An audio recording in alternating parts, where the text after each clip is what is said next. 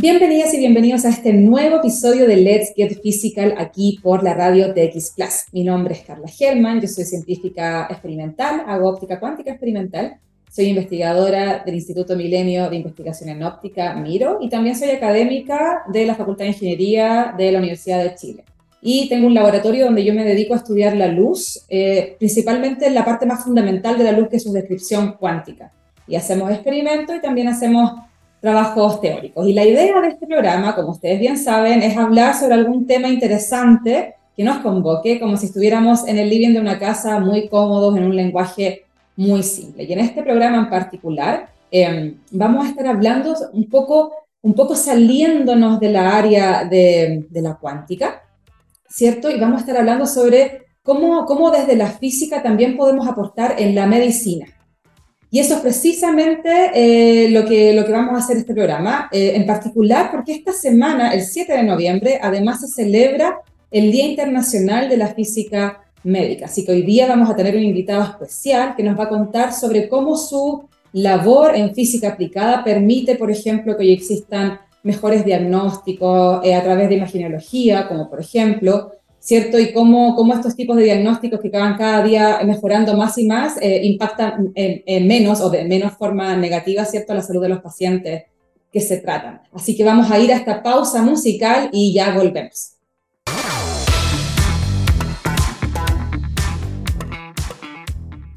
Bueno, como les decía, hoy día vamos a estar hablando sobre física médica y el invitado que tenemos hoy es José Luis Rodríguez. Él es magíster de Ciencias Físicas y Matemáticas de la Universidad de Lomonov de Moscú y luego se especializa más en lo que es área de física médica. Vamos a estar contando, ¿cierto? Hablando sobre cómo llega a eso. Lleva más de 15 años aquí en Chile y es el coordinador de la Unidad de Protección de Radiología y Física Médica en la Clínica Las Cuantas. Así que con eso damos la bienvenida a José Luis. Muchas gracias por estar acá en esta entrevista.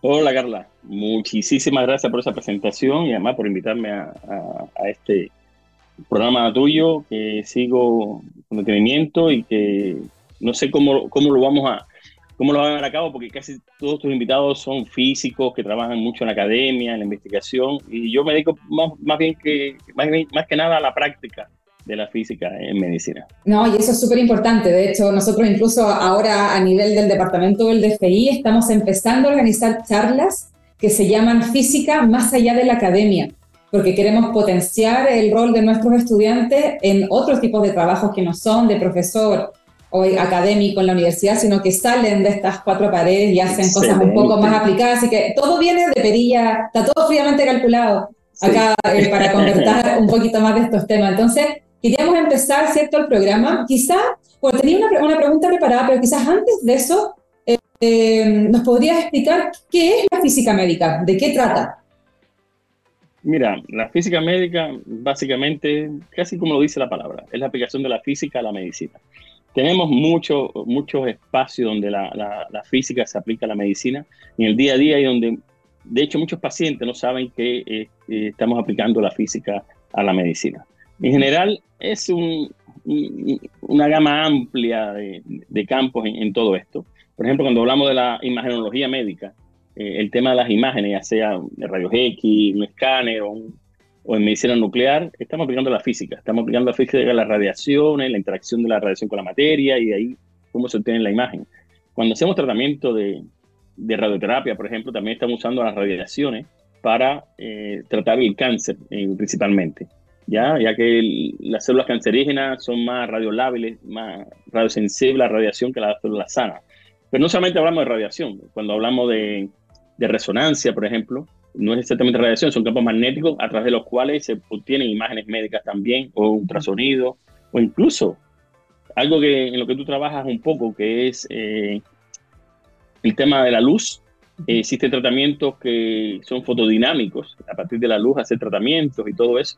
Yo creo que tenemos espacios para trabajar conjunto a la academia, con la práctica, con la experimentación acá, eh, ampliamente. Totalmente, y es un área súper, súper, eh, bueno, motivante, eh, inspiradora también, porque claro, de pronto la física cuando, cuando se hace desde el punto de vista de la ciencia fundamental, uno no ve estas aplicaciones, ¿no? Uno trabaja en papers y uno, qué sé yo trata de descubrir o de, em, de expandir el horizonte del conocimiento, pero no, no siempre es tan evidente cómo, cómo uno pasa de, esta área, de estas áreas que son más de ciencia fundamental a algo aplicado. Justamente la física médica se ha destacado por, por ser una prueba de que sí se puede, que, que todas las, las investigaciones que uno hace desde ciencia fundamental se pueden aplicar en áreas em, como esta, que tiene directa, em, directa eh, que van directa ayuda, ¿cierto?, de la sociedad finalmente. Entonces creo que es, una, es un área que, se, que es muy inspiradora. Y sobre eso queríamos eh, preguntarte, ¿qué implica ser físico médico en el área de la medicina? Eh, y cómo estos conocimientos, los conocimientos como previos de física, digamos, contribuyen a, la mejora de estos diagnósticos o, a la mejora de las atenciones o tratar de disminuir los efectos colaterales que tienen, que tienen ciertos procedimientos. Bueno, eh, realmente, ¿cómo contribuye la física así en el día a día? Eh, es, entretenido, es interesante. Por un lado está el físico que trabaja con, no sé, con ingenieros un poco en desarrollo de los equipamientos, la parte de algoritmos, el desarrollo de tratamiento de imágenes eh, y todo eso, que es para obtener una imagen de calidad en el diagnóstico. Después viene el físico médico que entra y hace el control de calidad de ese equipamiento para estar seguro que, las dosis de radiación son las adecuadas, que la calidad de la imagen está bien. Porque piensa tú que en, en Chile, por ejemplo, existen, no sé, 300, 500 mamógrafos, tanto públicos como privados. Nos están haciendo mamografía todos los días a 20, 30 pacientes en cada mamógrafo. Eh, es importante que el diagnóstico de ese médico de esa imagen de mamografía sea la adecuada, sea correcta. No que hayan falsos positivos, falsos negativos. Y entonces la labor del físico médico, o el tecnólogo mismo médico con mención en física médica, eh, sean capaces de hacer control de calidad de ese equipamiento, es súper, súper importante para todo lo demás. Pero también vamos a la parte de, radioterapia, por ejemplo, ¿ya? Eh, donde el físico médico es el, que en cierto sentido como que garantiza, como, como, como asegura que las dosis que recibe el paciente son las correctas a partir de mediciones, de detectores eh, y todo eso.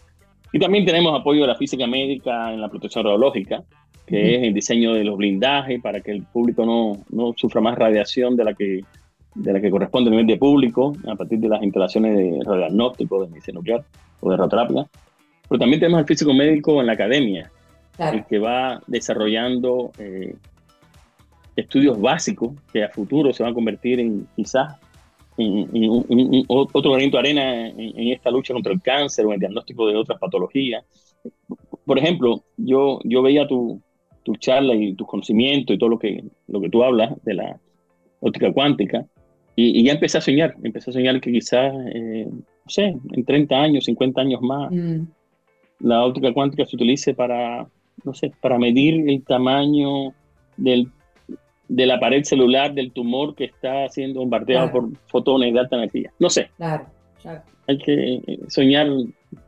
Totalmente, sí. No, no, y totalmente, y uno siempre tiene que tener esa, esa, esa, visualización de lo que uno puede ser, ¿cierto? Y no perder esa, la, esa capacidad que uno tiene de maravillarse y de proponer ideas nuevas, ¿cierto? O sea, yo creo que toda la historia de los grandes como revoluciones científicas nacen a desafiar lo establecido, preguntarse cosas que pueden parecer muy locas, pero que en verdad no son tan locas y puede generar eh, avances sustanciales para calidad de vida de las personas, ¿no? que, parte de la, de la, labor científica un poco va hacia allá, a, generar desarrollos tecnológicos que le hagan mejor a la sociedad.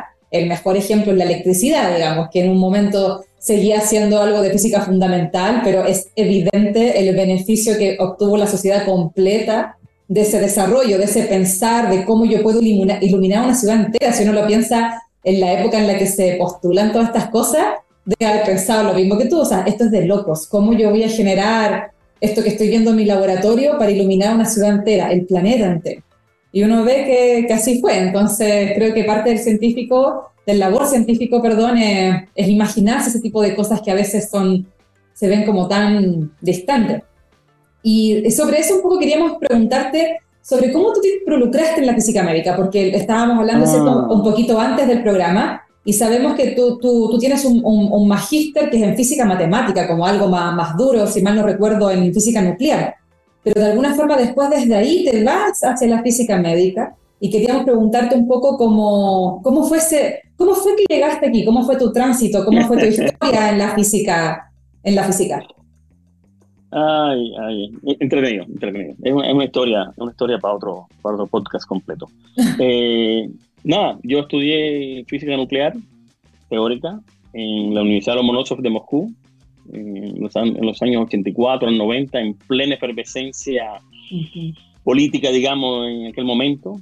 Eh, yo estaba allá en Moscú cuando, cuando lo de Chernobyl, eh, eso cambió un poco también la manera curricular de nosotros. Eh, yo estaba estudiando por el desarrollo de la energía nuclear de potencia en Cuba. Es decir, había muchos sueños en ese momento y yo creía de que la teoría era lo mío. Yo quería ser físico nuclear teórico. Y dentro de mi magíster, yo trabajé, en mi tesis, magíster, digamos, eran los aspectos cuánticos de la fisión nuclear. Y yo trabajaba dentro del magíster, estudiaba en lo que era el Centro de Investigaciones eh, Nucleares de lo que era el campo socialista. Lo mismo del CER, y todavía existe, en la ciudad de, Durná, allá en, en, Rusia en este, en este momento. Y allá nosotros teníamos estos aceleradores gigantescos, lineales, para hacer pruebas, mediciones eh, y todo eso. Y yo creía que esa era mi vida. Pero resulta que todo eso al final terminaba en teoría. Era, usábamos los aceleradores para comprobar que lo, las predicciones cuánticas que estamos haciendo eh, eran verdad, correspondían de acuerdo a la energía de los neutrones. Uy, me acuerdo de eso y me acuerdo de toda mi, teoría.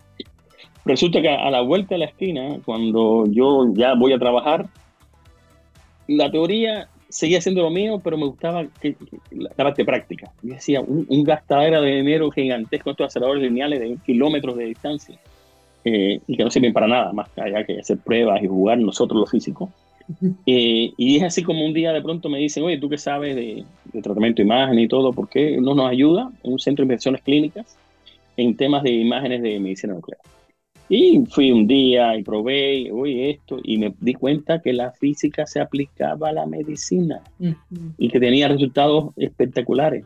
Y me fui involucrando, me fui involucrando y terminé siendo el que hacía temas de de investigación con la tomografía de emisión nuclear y, todo eso. Y dando vuelta y dando vuelta, quería más desarrollo profesional y es así como llego a Chile en el año 2000, donde el físico médico no se conocía, no existía todavía, habían algunos intentos de, deseos y todo, y comienzo a trabajar años más, años menos en el Instituto Nacional del Cáncer, donde no había físico y habían dos aceleradores, dos bombas de cobalto y todo eso. Y entonces me tocó un poco la tarea de, de levantar todo aquello desde la, desde la física, de trabajar ahí, y realmente es una cosa que uno se entusiasma. Para un mm. físico que era teórico, ver cómo los fotones con los que uno trabajaba eh, funcionaban, y ahí estoy enamorado de la física médica. Es, eh, de aquella época, año 2000, que no había físicos médicos, ahora somos más de 100. He apoyado en el desarrollo de la física médica en Chile todos estos años eh, hemos eh, creado la Sociedad de Física Médica eh, chilena, de la, cual, de la cual fui presidente en varias, varios periodos y todo. Hicimos un Congreso Mundial de Física Médica. No, yo estoy enamorado, orgulloso de todo el trabajo que, hemos, hemos, realizado acá. Y, y, es rico, es rico saber de que lo que yo estudié como físico teórico, esto de los, los Uscariteli, los aceleradores eh, y también en la creación de antimateria, eso lo estoy usando ahora aquí todos los días. Mm. Es decir, en la clínica existen los aceleradores lineales para tratar pacientes, aceleradores lineales de partículas. Claro, no, sí, es, impresionante, sí. Y los, los, equipos de PET, en este momento en Chile hay más de 30. piensa, piensa que cuando yo empecé a trabajar acá, el PET no existía. Y ahora hay más de 30 estudios de PET, y PET es tomografía por emisión de positrones, positrones la antimateria. antimateria, para la gente que no está escuchando. Exactamente. Antimateria total. Eso que están, no sé, los Simpsons, en, las películas. En, un libro, claro. Un libro. Hoy en día se utilizan para ver imágenes de los pacientes con cáncer y es una técnica muy novedosa y muy efectiva para determinar, detectar cáncer en los pacientes.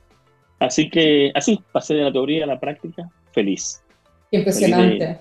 aplicación. Qué impresionante. Me, me, imagino que durante tu carrera has visto, bueno, tú, tú, ya lo mencionaste, pero has visto como la evolución tecnológica de todo esto, ¿cierto? Porque cuando tú partiste, no había, no había ni siquiera existía la palabra físico-médico, ¿cierto? Esto se crea después y todo, ¿ok? Ah, pero además te tocó probablemente haber visto todo este desarrollo de, de, las tecnologías basadas en física, pero con aplicaciones a medicina. O sea, yo, no, no, es mi área de expertise, pero yo entiendo que, que varios premios Nobel de los años 2000 o un poquito antes, si mal no recuerdo, por ahí se dieron, por ejemplo, los avances de la resonancia magnética nuclear, y todo ese tipo de, de, tecnología. Que, ICT, ¿no? Sí. Exacto, que tenían la base eh, física cuántica, porque son átomos, así que todo eso, hay, hay física atómica eh, ahí también, y cómo esto se va desarrollando para, para combatir el cáncer, que finalmente es una de las enfermedades más letales que tenemos hoy en día y que obviamente son complicadas de tratar. Hablando de nuevas tecnologías, eh, lo que ha pasado en estos últimos 20 años, por, decirlo, para acotarlo, para no, para no, llevarlo a, cuando Marie Curie descubre el Polonia y, y con, el, radio y, los, Nobel, eh, ha sido asombroso. Y cada año la, la, las soluciones tecnológicas que están apareciendo son, son grandes, son, eh, son enormes. piensa tú que hace 20, 30 años eh, mira, desde el PET casi no existía, en la tomografía, el CT, el escáner, como ahora se, utiliza, antes era de un corte, después pasaron a cuatro cortes, seis cortes, 30 cortes, 128 cortes. Ahora eh, se hace una imagen eh, del corazón, de toda la fase del corazón tomográfica demasiado rápido. La radioterapia empezó con fuentes de, cobalto, de cesio externa, hoy ya se usa acelerador lineal de partículas, que además tiene la gracia de poder tener una tasa de dosis mucho más elevada, los tratamientos ya no duran seis semanas, duran una semana, en dos o tres días eh, ya se hace un tratamiento, se acota mucho más el, la, la, radiación, la dosis de radiación al tumor, evitando o disminuyendo los efectos adversos de, de las células sanas por completo. La, tecnología ha crecido mucho y además están apareciendo nuevas, nuevas tecnologías en, diagnóstico de, con las imágenes. La mamografía era solamente 2D, ahora se hacen las tomosíntesis, que son eh, eso, las placas, no sé, radios de, dentales, por ejemplo, ahora también se hace, se hace una tomografía. No, de verdad, el desarrollo en los últimos años es enorme. Yo me imagino... Y ahora lo que estamos esperando es la nueva revolución, disculpa, de lo que es la inteligencia artificial, los computadores cuánticos, eso ya está llegando. Ya está llegando y, por ejemplo, en, ya en Chile, para hablar de mamografía, que es un tema que que está empezando a, apasionarme un poco, eh, existen ya inteligencia artificial. Hay centros donde tienen eh, mamógrafos que usan inteligencia artificial y es como la primera mirada del radiólogo. Entonces el radiólogo va a esas imágenes en que es más complicado de detectarlo o, lo que sea, o darle un, check. Pero la inteligencia artificial, ya muchos físicos y médicos están usando ChatGPT para temas para temas eh, que involucran esto. Sí, yo, yo, yo como que me imagino en un corto plazo que van a haber estos tipos de, de mamógrafos portátiles, que uno los va a tener, poder tener en la casa, que uno mismo se va a tomar ciertas imágenes y que esto va a estar conectado a algún computador con inteligencia artificial que va a revisar tus imágenes todos los días y que del momento en que aparezca algo anómalo o algo fuera de lo normal dentro de tu propio cuerpo, le puede avisar a un médico, físico médico o alguien que pueda diagnosticar como de cabecilla, diciendo como, mm, alerta, eh, como que desde ayer hasta hoy día apareció, qué sé yo, X cosa. trabajando en o sea, Exactamente, que, sea algo portátil, que esté calibrado con tu mismo cuerpo y que todos los días, como lavarse los dientes. Sí, ya existen eh, transductores eh, de estos de ecógrafo que son prácticamente de mano, del tamaño de un celular, perfectamente.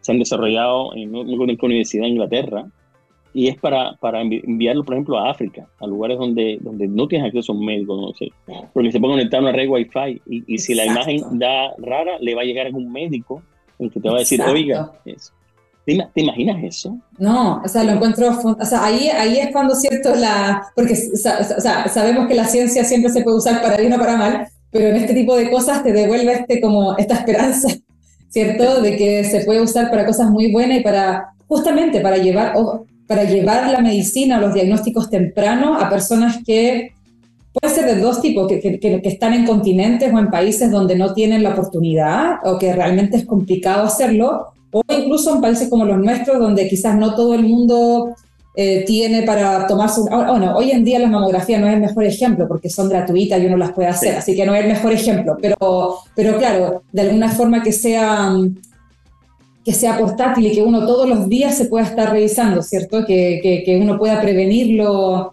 desde ese punto de vista. Yo lo encuentro genial, lo encuentro genial lo que uno puede hacer.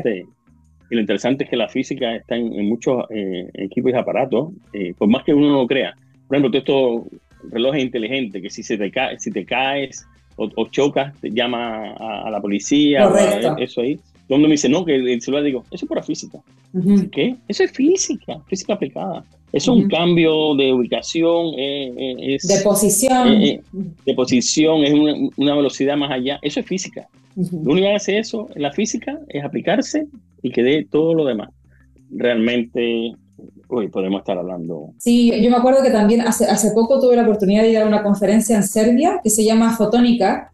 Ah, y para mi sorpresa, varios de mis colegas, así como yo, digamos, que, que están en el laboratorio, eso es fundamental, estaban trabajando con, las, con, con, hospitales o clínicas. Ya no me acuerdo qué hay allá, porque tú sabes que dependiendo del país está más eh, avanzado el hospital o la clínica, pero da igual. El punto es que estaba trabajando con ellos. Y eh, era genial porque eh, entraron a un laboratorio donde tenían como unas tarjetas, así como una tarjeta de crédito, y la tarjeta de crédito se, se, ponía en la zona del corazón y te hacía un electrocardiograma, muy parecido a lo que estábamos conversando del ecógrafo. Hacía un electrocardiograma entonces te, tú podías ver tu onda y todo el tema, y ese electro iba directamente, en este caso no era inteligencia artificial, eso sí, me imagino que es el futuro, pero llegaba un médico o algo que le decía, está todo bien, o, o no está mal, haga algo al respecto, o te manda una ambulancia, y lo, lo, encuentro impresionante, o sea, yo creo que, que todo esto, va, yo creo que no nos vamos a dar cuenta cuando en la casa, insisto, así como uno tiene termómetros para medir temperatura, fiebre, vamos a tener un ecógrafo, algo para medirnos, el, el, eh, un electrocardiograma, cosas así como de chequeo diario, así como, onda, ¿cómo estoy hoy día? Y me tomo el corazón, me hago una ecografía y digo, ya, estoy lista para salir, ¿cierto? No hay ningún problema, está todo en orden. No sé, yo, yo me lo imagino que, que va a ser revolucionario y que obviamente va a aumentar el tiempo de vida media del humano, porque uno, me imagino yo que va a, ser, va, va a poder hacer eh, prevención de enfermedades desde casi que desde una escala cuántica, que apenas aparezca algo, inmediatamente se estudia, se trata y se detiene muchísimo antes de que, de que uno descubra estas cosas más tardías. Sí, creo que, creo que uno no alcanza a dimensionar lo que viene. Bueno, esa tarea es de ustedes, sí, académicos. De, conversar, sí. Sí, sí, de, generar, estos, de generar estos diálogos para ver cómo uno puede aplicar todas estas cosas, pero lo encuentro fantástico y insisto que me, me inspira Ah, porque es, un bien a la sociedad. Me, me, recuerda, nosotros los físicos médicos en general, en el momento de la radioterapia, una de nuestras labores fundamentales es hacer el chequeo de los aceleradores, de los equipos de radiación todos los días en la mañana. le hace un chequeo de que todo funciona correctamente y todo eso. Y una vez que está todo listo, damos el vamos. Ya, listo. Tratan a los pacientes, no sé qué. ¿Te imaginas nosotros los humanos nos levantamos, despertador, primero el despertador y después un chequeo así de calidad. Sí, como los supersónicos. Los supersónicos tenían una máquina que era como una especie de escáner que uno se despertaba y bueno, en los monitos animados te, te pasaban como una luz, lo que sea, y te decían como, bien, puedes seguir. Y pasabas como a otro lado, vestirte, bañarte. No sé, yo, yo creo que estamos mucho más cerca de eso de lo que uno piensa.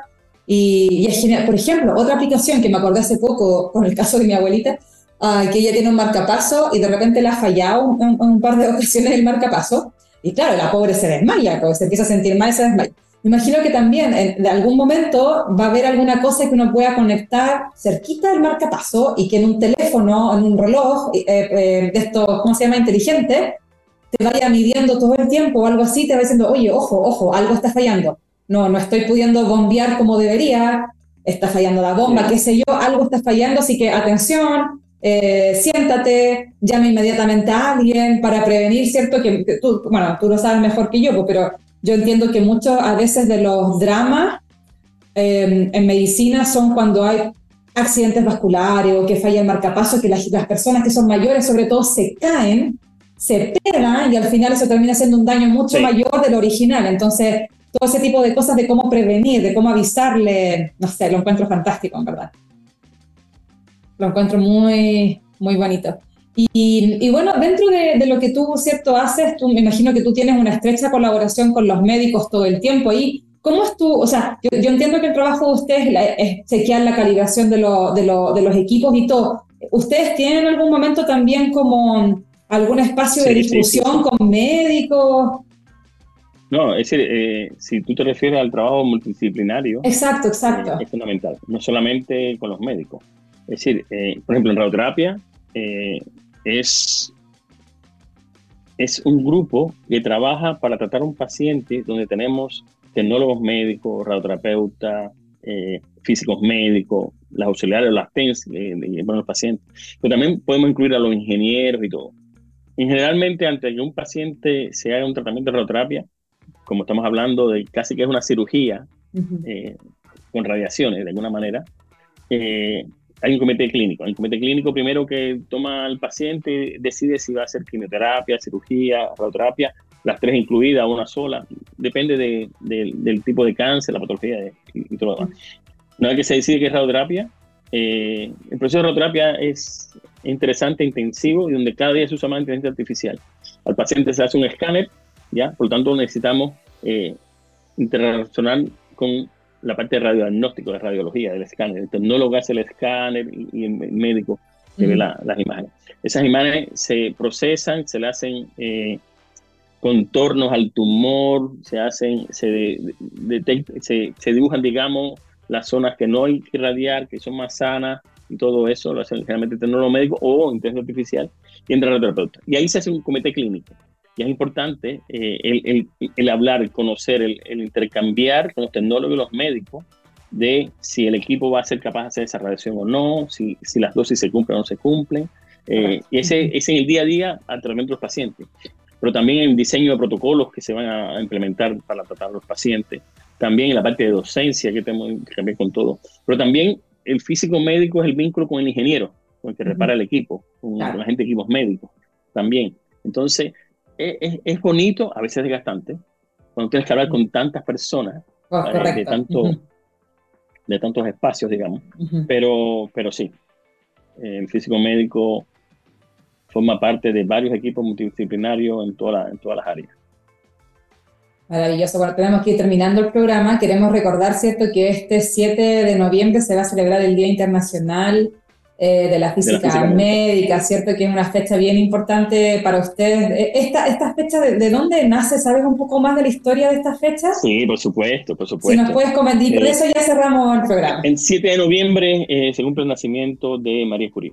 Mm. doblemente eh, premio Nobel. La única mujer que tiene dos Nobeles. La única, no, no, no, además la historia de ella, más allá que la película no, no, reflejó todo. es extraordinaria, es extraordinaria. Yo, yo los invito de verdad, es decir, si hay un ejemplo de mujer científica, María Curie, sí. Eh, y el 7 de noviembre es el nacimiento de ella. ¿Por qué María Curie? Si María Curie claramente no era física médica, aunque hablamos, para nosotros hablamos que es la primera física médica, pero la definición de física médica puede ser, no sé, puede estar Da Vinci haya sido físico médico, no sé, o, más para allá. Pero la, eh, ella se dedicó por completo a la radiación de verdad, al estudio, a, la, a las fuentes de radiación, pero además ella fue la que quiso aplicar, eh, la que quiso no, aplicó las radiaciones a la medicina. Eh, yo, yo, los, invito a, hablar de la, a leer la historia de, de Marie Curie de cómo ella en, la guerra tenía estos equipos de rayos X para tomar eh, imágenes a, las personas. es increíble, es increíble. No, no, de verdad. Entonces el 7 de noviembre es el nacimiento de ella y nosotros, desde hace varios años, se, hizo una solicitud desde aquí, desde, desde Latinoamérica, a la Organización Internacional de Física Médica para que el Día de Física Médica el 7 de noviembre. Maravilloso. Y así es desde que hace varios años la, la celebramos, todas las sociedades celebran con diferentes actividades. Eh, nosotros tenemos eh, como la Sociedad Latinoamericana de Física Médica, de la cual formo parte. Eh, tenemos el 7 de noviembre un lanzamiento de muchos videos de físicos médicos eh, prácticos que le van a mostrar a los demás cómo, hace, cómo hacemos las cosas, cómo lo hacemos. Así que los invito a, ver el canal de YouTube de Alfen. Perfecto, vamos a estar súper atentos. Bueno, queremos agradecerte por este tiempo que nos diste. Ya tenemos que ir despidiendo el programa, así que bueno, muchas, muchas gracias y estamos bien atentos a todos estos desarrollos que se hacen en física médica acá en Chile. Muchas gracias. Gracias. Nos vemos en la práctica. Nos vemos, sí, sí. Bueno, con esto ya estamos terminando el programa. Recuerden que si alguien se perdió de algo, quiere revisitar cosas que hemos conversado, siempre el programa queda grabado como podcast. Ustedes lo pueden encontrar en Spotify, en el canal de la radio TX Plus. Así que eso, espero que les haya gustado mucho el programa y nos vemos en un próximo capítulo de, de Let's Get Physical. Chao, chao.